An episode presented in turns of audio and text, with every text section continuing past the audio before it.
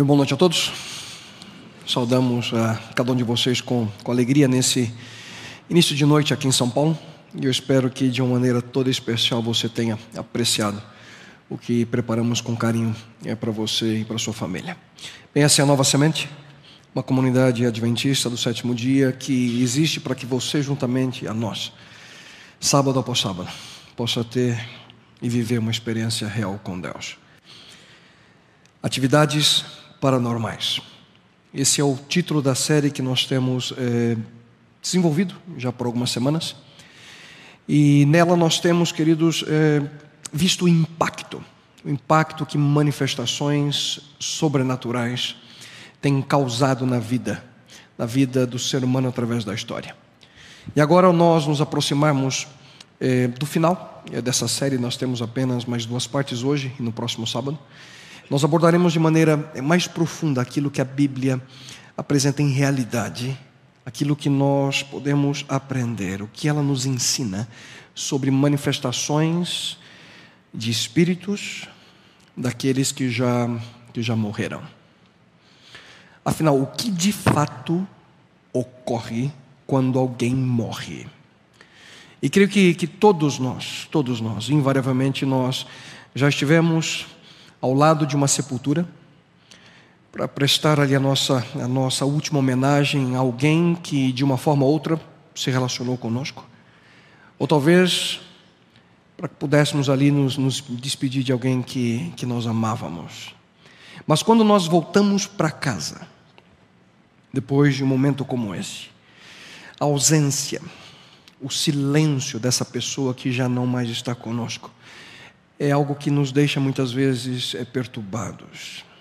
Em muitas situações, a grande maioria de nós faria o que estivesse ao nosso alcance para que nós pudéssemos ter novamente essa pessoa conosco.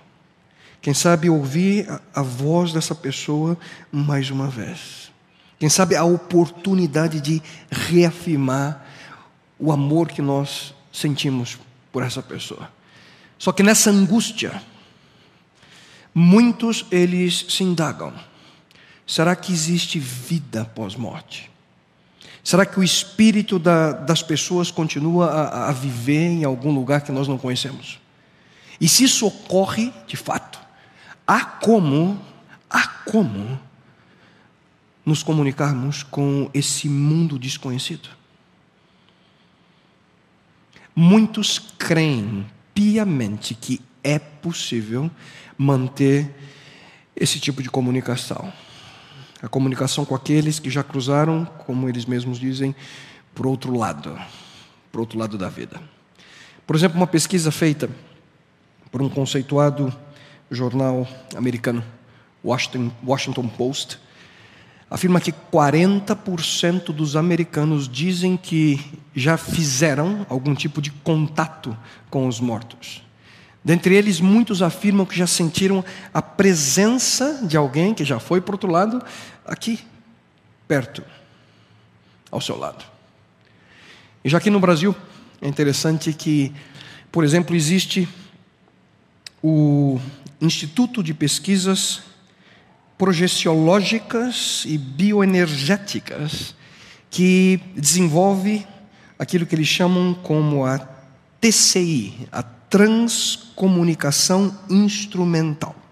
O que é isso? Nada mais é do que um recurso que permite a comunicação entre aquilo que eles dizem, os encarnados e os desencarnados, por meio de aparelhos eletrônicos. Esse termo, transcomunicação, foi criado nos anos 80, na Alemanha, pelo físico estudioso Ernst Senkowski, e significa TCI, a comunicação com o mundo, ele dizia, o mundo extra, extrafísico. E segundo os dicionários modernos, essa transcomunicação quer dizer mais ou menos o seguinte: a comunicação com a verdade eterna, a comunicação transcendental. E queridos, segundo os transcomunicadores, a TCI, como eles chamam, pode ser utilizada como prova científica que realmente a morte eh, não existe. Eles afirmam que as técnicas de comunicação elas obviamente evoluíram muito desde o início desses experimentos. E aqui no Brasil, tudo começou com um simples gravador e evoluiu para telefonemas com o outro lado, com ali sincronia, inclusive de imagens. É interessante que o website oficial desse instituto afirma o seguinte: ouçam, não há país como o Brasil, onde ocorre o fenômeno da forma que conseguimos aqui. Temos registros e documentação completa de cerca de 300, 300 melhor, telefonemas para o outro lado, devidamente testemunhados por cerca de 260 pessoas que participaram das experiências. O nosso índice de reconhecimento da voz do falecido é de 83%, ou seja, afirmam eles, altíssimo. Em outras palavras, foram centenas de pais que perderam seus filhos e puderam reconhecer a voz deles em dezenas de gravações. Cada telefonema que fazemos registra em média 50 a 60 respostas, mas temos casos com até 160 frases respostas dos falecidos. Isso tudo gravado em CD e ofertado gratuitamente aos pais que falaram com seus filhos falecidos por telefone. Para quem possam elaborar um relatório comentando o conteúdo das respostas e a possível identificação da voz doente querida. No mesmo website, encontrei aquilo que eles afirmam ter sido o primeiro caso de voz paranormal gravada. E esse fato que eles aconteceu num laboratório de física experimental da Universidade Católica de Milão, no dia 17 de setembro de 1952. Nesse laboratório ali, dois, dois padres, o padre Gemelli e Ernetti, eles realizavam experiências com canto gregoriano para eliminar ali os harmônicos daquela gravação. Naquela época, obviamente, não, eles não tinham os, os gravadores avançados, como hoje nós temos, nem mesmo de fitas, mas apenas gravadores com fios. E esse fio, ele, ele se rompia com frequência, então era necessário dar um nó, um nó finíssimo para que o som não fosse prejudicado. E naquele dia, os dois padres estavam ali reunidos, o fio quebrou, se rompeu, e mais uma vez um dos padres, o padre Gemelli, chateado, ele exclama: Ó oh, papai, me ajude. Na realidade, ele tinha o hábito de dizer isso há muitos anos, desde que o seu pai havia morrido. Ele pedia ajuda para o pai falecido: Papai, me ajuda. E depois que eles fizeram o concerto, o concerto havia sido concluído, quando eles foram escutar o material gravado, ao invés do canto gregoriano, que é o que eles estavam gravando, eles ouviram ali, estupefatos, a voz do pai desse padre, dizendo mais ou menos o seguinte: Claro que eu o ajudo, eu estou sempre perto de você. Diz que a história de que o padre Gemelli quase desmaiou na hora, mas o outro padre, o Ernetti, o estimulou a prosseguir, fazer uma nova tentativa. E eles obtiveram, queridos, então, a mesma voz, perfeitamente reconhecível, e a voz dizia, num tom agora um pouco mais, mais irônico, mais ou menos assim, mas claro, Zucone, um termo carinhoso que o pai usava com um filho, você não está vendo que sou eu mesmo. E essa era a maneira pela qual o pai brincava com o filho. E aparentemente esses dois padres eles prosseguiram com as suas experiências de transcomunicação, que é levada até nossos dias. A gravação de conversas com mortos no mesmo site, impressionante, existe a, a, a transcrição de outras conversas, principalmente de conversas entre pais e filhos que já morreram. Eu confesso a vocês, eu li uma conversa de uma mãe com uma filha de quatro anos e fiquei chocado com, com o que li. No entanto, queridos, pouco mais de 100 anos antes dessa experiência, a experiência dos padres Gemelli e Ernetti. Algo sobrenatural aconteceu em um outro continente, não na Europa. No início do mês de dezembro de 1847, John e a sua esposa Margaret Fox, juntamente com as suas filhas, três filhas eles tinham, Catherine, Margareta e Lia. Essa família se mudou para uma casa na pequena cidade de Hindlesville, no estado de Nova York, nos Estados Unidos. E poucos meses depois que eles estavam ali na sua casa, no mês de março, agora no ano seguinte, 1948, a família Fox começou a ouvir barulhos estranhos na casa. Ouviam batidas, som de coisas como sendo arrastadas de um lado ao outro. E todas as noites essas manifestações ocorriam, e eles perceberam que a cama também se mexia. E a senhora Fox, ela escreve e descreve a nós o que acontecia. Ouça com atenção. No dia 30 de março de 1948, tudo aquilo aconteceu, essas manifestações, a noite inteira. Os sons eram ouvidos por toda a casa, não podíamos descansar. Concluímos que a casa era mal assombrada por algum espírito. Eu tinha ouvido sobre isso antes, mas nunca havia testemunhado qualquer coisa parecida com tudo aquilo. Na noite seguinte, ela continua. As crianças que dormiam em outra cama no meu quarto, as crianças já não tinham mais coragem de ficar no quarto separado, eles dormiam juntos no mesmo quarto. Ouviram o barulho e elas tentaram fazer os mesmos sons, estalando os dedos. Ela continua dizendo: a minha filha mais nova, Kathy, disse Mr. Splitfoot. Foi o nome que ela deu para quem quer que seja que fazia aquele barulho. E ela disse: Senhor Splitfoot, faça o que eu faço. E a menina começou, diz a mãe, a bater as mãos. E o som imediatamente copiava a mesma quantidade de palmas. Quando a menina parava de bater palmas, o som parava. O que aconteceu em seguida? As irmãs Fox, elas desenvolveram um, um código através do bater de palmas para se comunicar com esse senhor Splitfoot. Interessante é que nos anos seguintes, essa habilidade dessas irmãs de se comunicar com espíritos foi algo que se tornou notório em todo o país americano.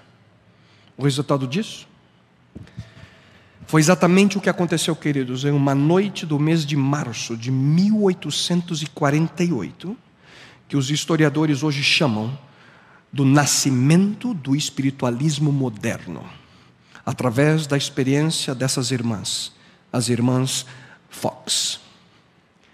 E se você quer saber um pouco mais sobre esse movimento e o porquê dele ter ocorrido por volta do ano de 1940, não deixe de participar daquilo que semanalmente nós temos oferecido a vocês o programa Começos.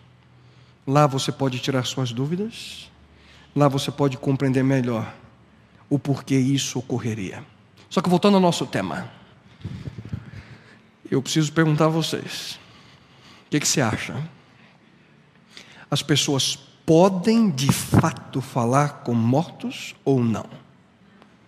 Aparentemente, essa, essa história também não é algo que apenas aconteceu na metade do século XIX para cá. Eu gostaria de convidar você a acompanhar comigo um antigo relato que nós encontramos nesse livro, da Palavra de Deus. Um relato bíblico da história de um homem, um homem chamado Saul. E nós encontramos esse relato, queridos, no livro de Samuel, no Antigo Testamento. Um livro que é dividido em duas partes, e eu vou citar aquilo que está na primeira parte do livro de Samuel. Mas afinal, quem, quem foi Saul?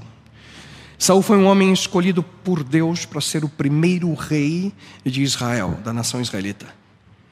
Mas a vida de Saul ilustra para nós claramente os trágicos resultados do que significa rejeitar a orientação de Deus. Durante alguns anos ali do seu reinado, Saul foi até que obediente a Deus. No entanto, ele não seguiu a orientação de Deus sobre uma questão. O que ele deveria ter feito, Deus orientou especificamente através de um profeta, o canal de Deus ali, a nação chamado Samuel, que escreveu o livro. Deus orientou que ele deveria ter uma ação drástica contra um povo. E esse povo, a Bíblia menciona que é chamado os Amalequitas. Era um grupo de inimigos que habitava ali na Palestina. Esse grupo representava um terrível perigo para o povo de Deus, e a ordem de Deus era retirá-los por completo daquela região, e tudo, tudo, Deus especifica, tudo o que eles possuíssem deveria ser completamente destruído. Só que Saul não apenas permitiu que Agag, que era o rei dos amalequitas, ficasse vivo, mas ele também tomou para si o melhor dos animais ali que os amalequitas possuíam. Pouco tempo depois, Saul se encontra ali com o profeta Samuel. Eu convido a você a acompanhar comigo a leitura e ouça o que aconteceu nesse encontro de Saul com Samuel. Quando Samuel o encontrou, Saul disse: "O Senhor te abençoe". E ele afirma: "Eu segui as instruções do Senhor". Só que Samuel, que já era velho, mas não era surdo, pergunta para Saul: Então que balido de ovelhas é esse que eu estou ouvindo com os meus próprios ouvidos? Que mugido de bois é esse que eu estou ouvindo? Respondeu Saul: Os soldados os trouxeram dos amalequitas. Eles pouparam o melhor das ovelhas e dos bois para sacrificarem ao Senhor, o teu Deus, mas destruímos totalmente o restante. E o problema é que Saul, ali no diálogo com, com Samuel, ele insistia em dizer que ele tinha feito o que era certo. Qual foi o resultado? Samuel ele dá o veredito: assim como você rejeitou a palavra do Senhor, ele, Deus, o rejeitou como rei. Por sinal, queridos, esse foi o último encontro que Saul teve com Samuel. Samuel, o profeta de Deus. Além disso, decidir em diante a vida de Saul foi completamente marcada, queridos, por medo, inveja, raiva. A Bíblia diz que o espírito do Senhor se retirou de Saul e o atormentava um espírito maligno. Após aquele dia, Saul viveu momentos profundos de depressão, com lampejos daquilo que a gente podia até mesmo chamar de paranoia. Anos mais tarde, Saul ele se vê em um conflito, uma guerra com outro grupo de inimigos, chamado de filisteus. E nesse momento Samuel já estava morto. E Saul estava desesperado para saber qual era a vontade de Deus. O que fazer? Ouçam só o que o relato bíblico, o que o relato bíblico nos traz. Samuel já havia morrido e todo Israel o havia pranteado e sepultado em Ramá, sua cidade natal. Saul havia expulsado do país os médiums e os que consultavam os espíritos. Depois que os filisteus se reuniram, vieram e acamparam em Sonem, enquanto Saul reunia todos os israelitas e acampava em Gilboa. Quando Saul viu o acampamento filisteu, teve medo e ficou apavorado. Nesse momento, Saul ele percebeu que ele estava prestes a enfrentar o seu maior inimigo, na sua maior guerra, sem a presença, sem a bênção de Deus sobre ele, sobre seus exércitos. Saul ele vivia com queridos um profundo remorso dentro de si. Só que ele não se afastava da sua vida de pecados, não. Só que agora ele estava, segundo o texto, desesperado. Ele estava tentando buscar mais uma vez a direção, o que fazer? Ele estava tentando buscar a direção de Deus.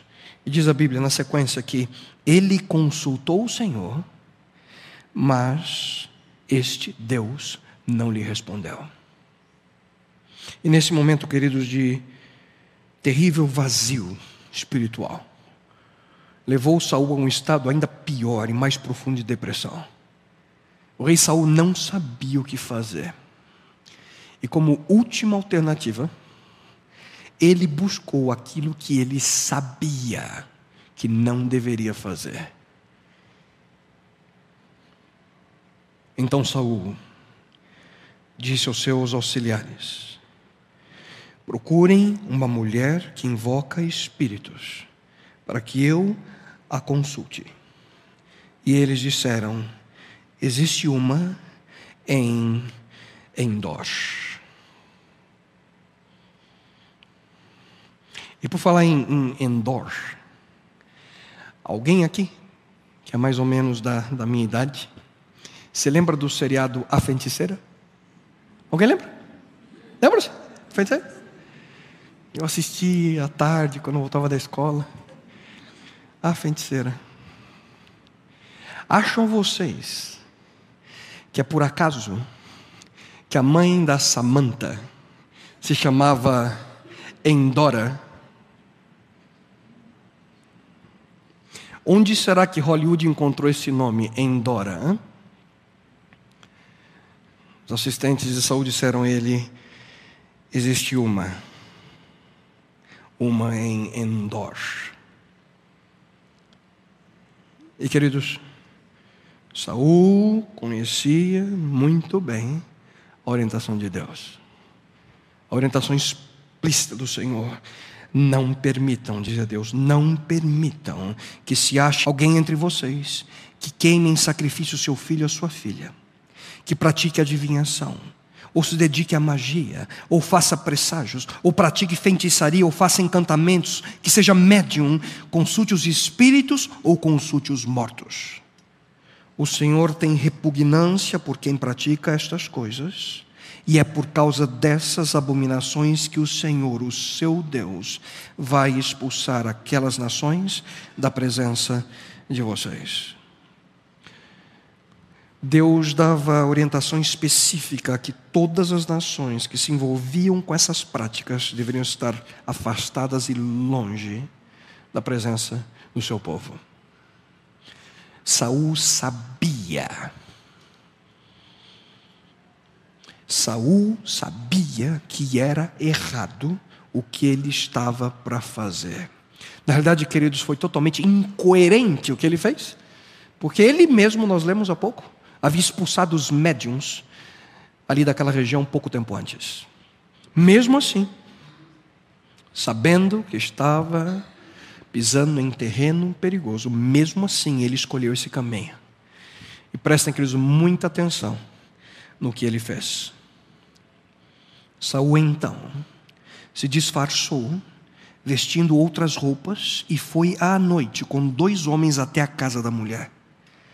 Ele disse a ela: Invoque um espírito para mim, fazendo subir aquele cujo nome eu disser. Quem devo fazer subir? perguntou a mulher. Ele respondeu: Samuel. Incrível, é incrível isso. Mesmo com a clara instrução de Deus, Saul foi em busca da orientação de uma médium. E o que é mais incrível ainda é que quando Samuel, que era o mentor espiritual de Saul, estava vivo, Saul não ouvia ele. Saul não obedecia.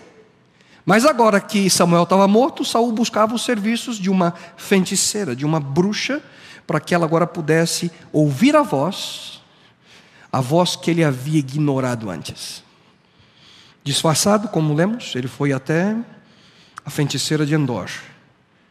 Mas eu pergunto a vocês: será que Deus falaria com Saul através de uma bruxa? Claro que não. E para piorar a situação, aquela mulher, diz o relato bíblico, ela reconhece e toda essa história está em 1 Samuel, no capítulo 28, aqueles que queiram ler em casa. Ela reconhece Saul, o rei, e com medo dele, baseado no mandamento que ela sabia que Deus havia colocado especificamente sobre esse tipo de prática, e ela imaginou que Saul a mataria, e ela se recusa a contatar-lhe o mundo dos mortos. Só que Saul, ele, ele, ele promete a ela que nada aconteceria a ela. Saul assegura a ela que ela estaria bem, e ele continua insistindo que ela trouxesse Samuel de volta do outro lado. E quase, queridos, que imediatamente aquela bruxa, ela diz: Vejo um ser que sobe do chão. Saul pergunta em seguida como é que ele era. E quando ela começa a descrever, Saul tem certeza que era Samuel. Só que a mensagem que Saul recebeu desse suposto Samuel o deixou ainda pior. Ao invés dele se arrepender diante de Deus, Saul aceita a derrota que foi predita por esse ser como algo que iria acontecer. Ao invés de buscar a misericórdia de Deus, Saul ele começa a chorar desesperado. E no dia seguinte, Saul foi derrotado nessa guerra contra os filisteus. No dia seguinte, Saul comete suicídio com a sua própria espada. O que a gente pode aprender dessa triste história? E que eles ouçam com atenção. Satanás é um poderoso anjo caído, um anjo cheio de enganos. O apóstolo Paulo ele afirma no Novo Testamento, na sua carta à igreja cristã de Éfeso: vistam toda a armadura de Deus, para poderem ficar firmes contra as ciladas do diabo Pois a nossa luta não é contra seres humanos, mas contra os poderes e autoridades, contra os dominadores desse mundo de trevas, contra as forças espirituais do mal nas regiões celestiais. E como nós temos visto, desde o início dessa série, há uma batalha espiritual que hoje é travada no universo. E queridos, este livro, ele nos adverte que há um conflito cósmico entre as forças do bem e as forças do mal. E esse conflito ele luta pelo controle total sobre cada um de nós. E assim como um anjo caído apareceu a Saul como sendo Samuel, Cada um de nós pode facilmente ser enganado pelas artimanhas do mal, se não estivermos preparados. Ouçam, não é de admirar, pois o próprio Satanás se disfarça de anjo de luz.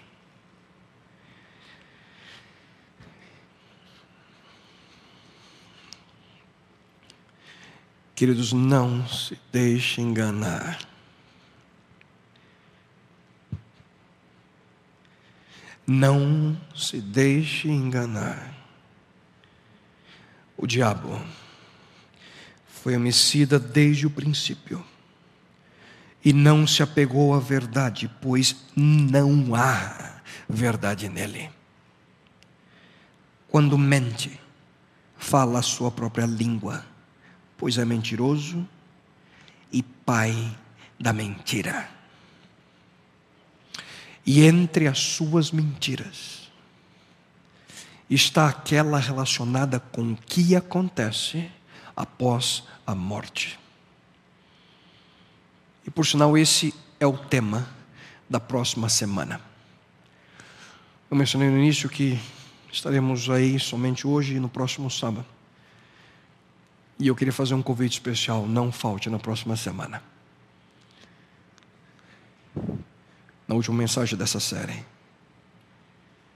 Como acabamos de ler, queridos, não há verdade nele.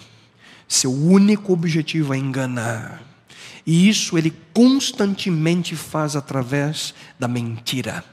Incansavelmente, Satanás e os seus agentes que habitam do outro lado da luz estão buscando meios de penetrar sem nossa permissão, se possível for, na mente, na vida de cada ser humano. E a palavra de Deus, a Bíblia, queridos, nos adverte dizendo: estejam alertas e vigiem.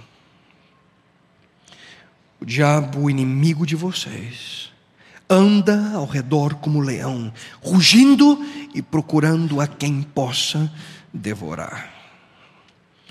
Alguém daqui já viu, você já ouviu um leão rugir? Eu já. É impressionante como um animal consegue emitir o som, o som tão, tão longe. É assustador ouvir um leão rugir. E da mesma forma, o inimigo de Deus, o inimigo daqueles que são seus seguidores, ele se utiliza, queridos, de toda e qualquer estratégia imaginável para alcançar seus objetivos. E através do grande engano de trazer mensagens do além, Satanás tem obtido êxito sobre milhões de pessoas em uma área que Deus é muito claro. Em uma área que Deus não deixa dúvidas. Não ouçam os seus adivinhos, os seus intérpretes de sonhos, os seus médiums e os seus feiticeiros. Deus diz: não ouçam. Mas eu pergunto a você: como podemos lutar contra as forças do mal? Porque elas existem. Porque as pessoas de fato ouvem vozes. Porque de fato coisas acontecem sobrenaturais. Como vencer o mal? Querido, só há uma saída. Como seguidores de, de Deus, nós temos uma segurança e uma esperança de que aquele que está em vocês é maior do que aquele que está no mundo. Apesar de aparentemente Satanás vencer algumas batalhas nesse mundo, queridos, o livro do Apocalipse é, é, é muito claro e nos afirmar que ele não vencerá a guerra. No último livro da Bíblia, nós encontramos as boas novas de que Jesus Cristo, no final da história humana, como hoje nós a conhecemos, ele vencerá por completo o mal. Deus destruirá Satanás e os seus anjos para todo sempre. Deus colocará um ponto final na história de dor e sofrimento e ouçam a promessa. Guerrearão contra o cordeiro, mas o cordeiro os vencerá, pois é o Senhor dos senhores e o Rei dos reis. Só que o verso não termina aqui. Continua dizendo: e vencerão com ele os seus chamados, escolhidos e fiéis. Meus queridos, o livro do Apocalipse traz uma profunda, uma maravilhosa mensagem.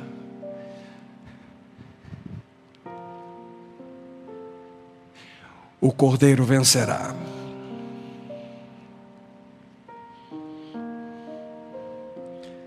Ele prevalecerá sobre todo e qualquer poder que se coloque contra ele e o seu povo.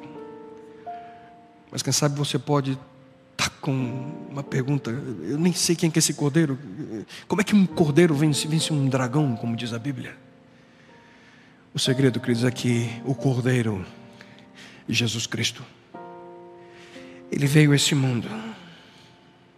Ele veio a esse mundo pagar o preço para poder quebrar o poder de Satanás sobre a raça humana, sobre o nosso planeta, sobre nós um resgate foi pago para que a liberdade e a segurança pudesse ser novamente ser uma realidade assim como ela um dia foi, quando o nosso planeta saiu das mãos do Criador.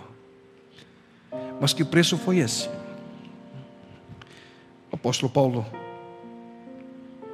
ou melhor, o apóstolo Pedro, ele responde sem hesitar: não foi mediante coisas corruptíveis como prata ou ouro, que fostes resgatados do vosso fútil procedimento, mas pelo precioso sangue, como de cordeiro, sem defeito e sem mácula, o sangue de Cristo. O preço foi pago, a vitória foi obtida. Portanto, hoje nós não precisamos ter medo. Hoje ainda temos uma luta, mas lutamos contra um inimigo que já foi derrotado. Só que nós precisamos, queridos, estar alertas, porque o conselho de Jesus Cristo não poderia ser mais direto. E Cristo diz: acautelai-vos, tenham cuidado, que ninguém vos engane. Nós lutamos contra um poder, contra uma força poderosíssima.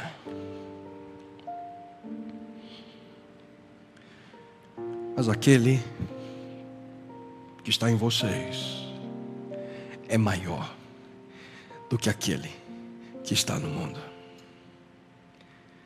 Queridos, não há outro caminho, não há outra alternativa.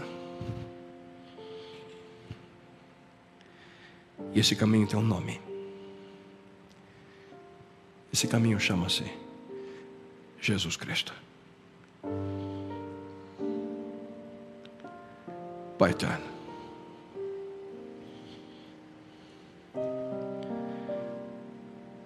Senhor, precisamos da tua proteção. Senhor, precisamos da tua orientação. Precisamos, Senhor, ter de maneira clara em nossa mente as ciladas, as armadilhas, as artimanhas que o mal coloca em nossa vida,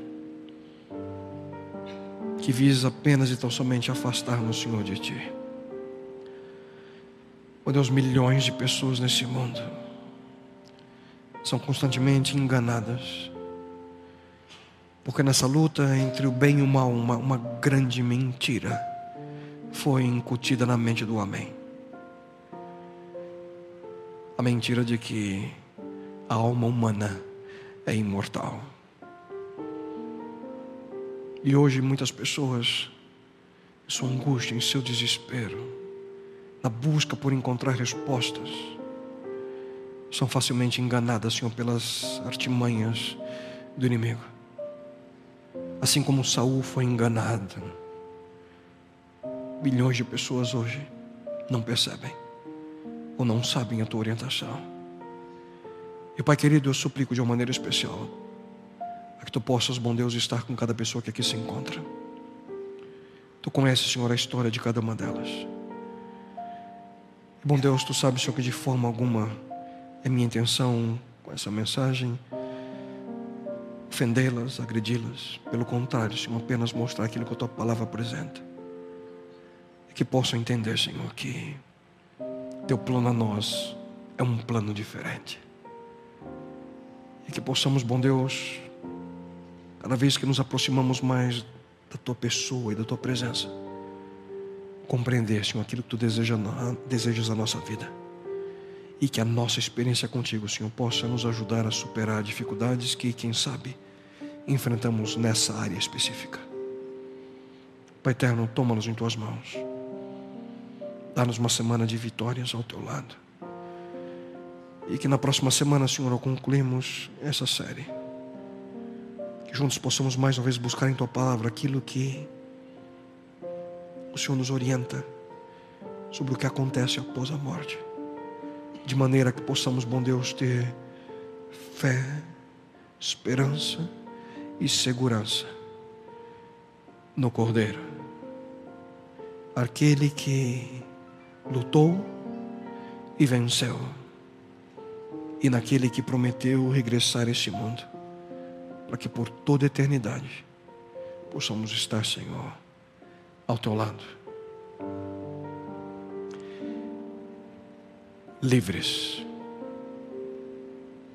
por toda a eternidade do mal. E isso eu te suplico em nome e pelo amor de teu Filho, nosso Senhor e Salvador Jesus.